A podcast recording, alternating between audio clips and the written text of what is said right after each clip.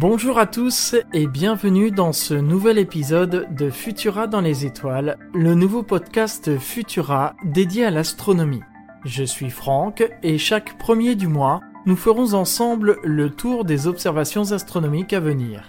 Nous nous retrouvons également tous les 15 du mois pour un épisode spécial dédié à une thématique particulière et le plus souvent vous proposant d'en apprendre plus sur les phénomènes que nous observerons ensemble.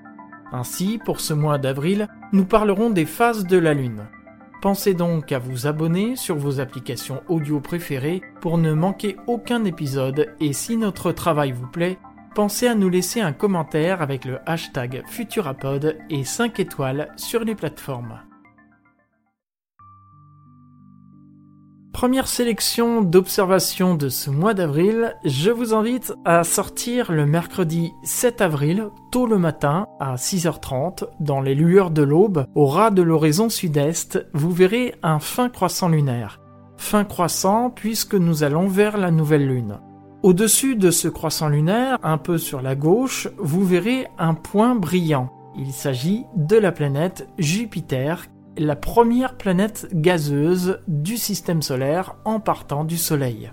Si vous revenez sur la Lune et que cette fois-ci vous regardez à droite, vous verrez un autre point brillant. Il s'agit de la planète Saturne, célèbre pour ses anneaux. Les anneaux de Saturne ne sont pas visibles à l'œil nu, en revanche, si vous avez une paire de jumelles, là, vous pourrez les deviner. Et si vous avez un télescope, eh bien, ce sera encore mieux. Ceci sera bas sur l'horizon et c'est pourquoi il vous faudra un horizon bien dégagé pour pouvoir profiter au mieux de cette observation dans le ciel. Le jeudi 15 avril, je vous invite cette fois-ci à sortir en soirée après que les dernières lueurs du crépuscule aient disparu vers 22h15. Comme le décalage horaire aura eu lieu, il faudra attendre un petit peu plus longtemps bien sûr pour profiter d'une nuit bien noire. Regardez au-dessus de l'horizon ouest et vous verrez là encore un fin croissant lunaire, cette fois-ci parce que nous serons quelques jours après la nouvelle lune qui intervient le 12 avril. À gauche du croissant lunaire, vous trouverez une très brillante étoile. Il s'agit de l'étoile Aldébaran, l'astre le plus brillant de la constellation du taureau qui représente l'œil gauche du taureau. Revenez sur la Lune et cette fois-ci, regardez un petit peu plus à droite, toujours au même niveau, et vous trouverez une tache floue. Cette tache floue, si vous prenez une paire de jumelles, vous verrez en fait qu'il s'agit d'une multitude d'étoiles. C'est un amas, un amas ouvert d'étoiles que l'on appelle les Pléiades. C'est une pouponnière d'étoiles en train de naître. Celles qui sont les plus visibles sont au nombre de neuf. Il s'agit de sept sœurs et de leurs parents dans la mythologie. Deux jours plus tard, le samedi 17 avril, toujours en soirée à 22h15, je vous invite à observer au-dessus de l'horizon ouest. Vous y trouverez, toujours fidèle à son poste, un fin croissant lunaire. À sa droite, légèrement plus bas, vous trouverez un petit point rouge. Il s'agit de la planète Mars, visible à l'œil nu, mais vous pouvez aussi l'observer avec une paire de jumelles ou même un télescope. Maintenant, je vais vous donner des indications pour observer quelque chose qui n'est pas visible à l'œil nu. Il vous faut au minimum une bonne paire de jumelles, voire un télescope. Revenez sur la Lune et descendez en ligne droite. Après avoir dépassé la planète Mars, vous trouverez une tache floue encore une fois. Cette fois-ci, il ne s'agit pas d'un amas d'étoiles, mais d'une nébuleuse, qu'on appelle la nébuleuse du crabe.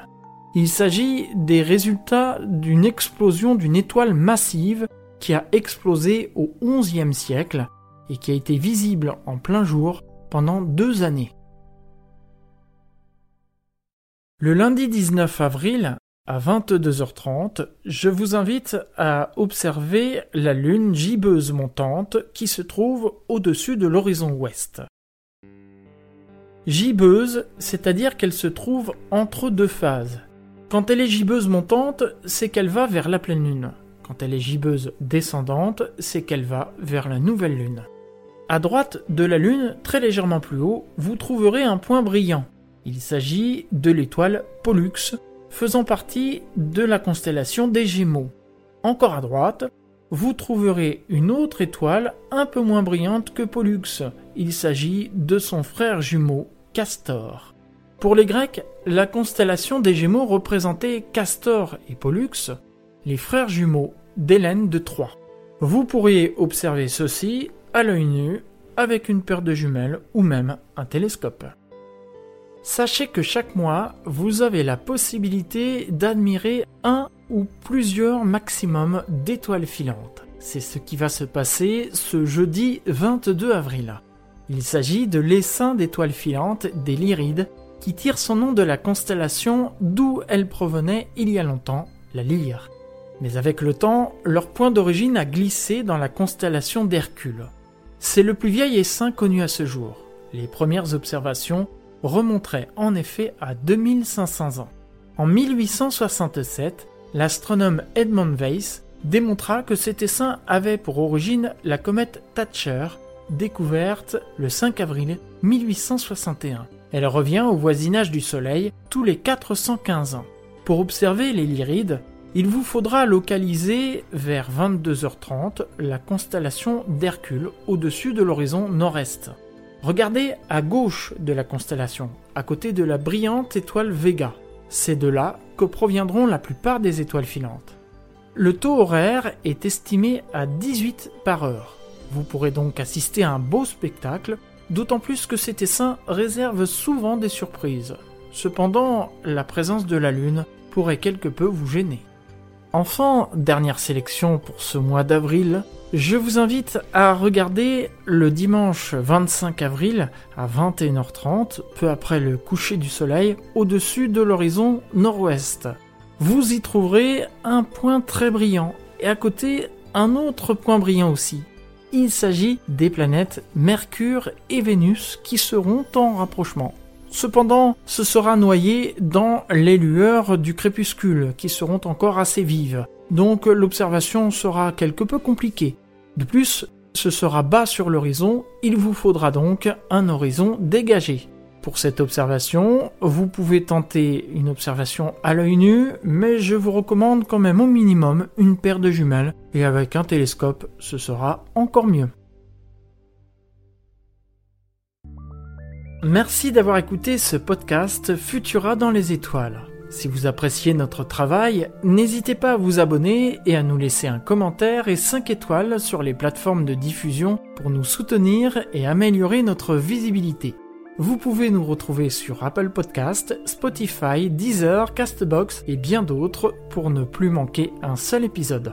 Quant à moi, je vous retrouve le 15 avril pour vous parler des phases de la Lune et le 1er mai pour une sélection d'événements à observer dans le ciel durant le joli mois de mai. Bonne observation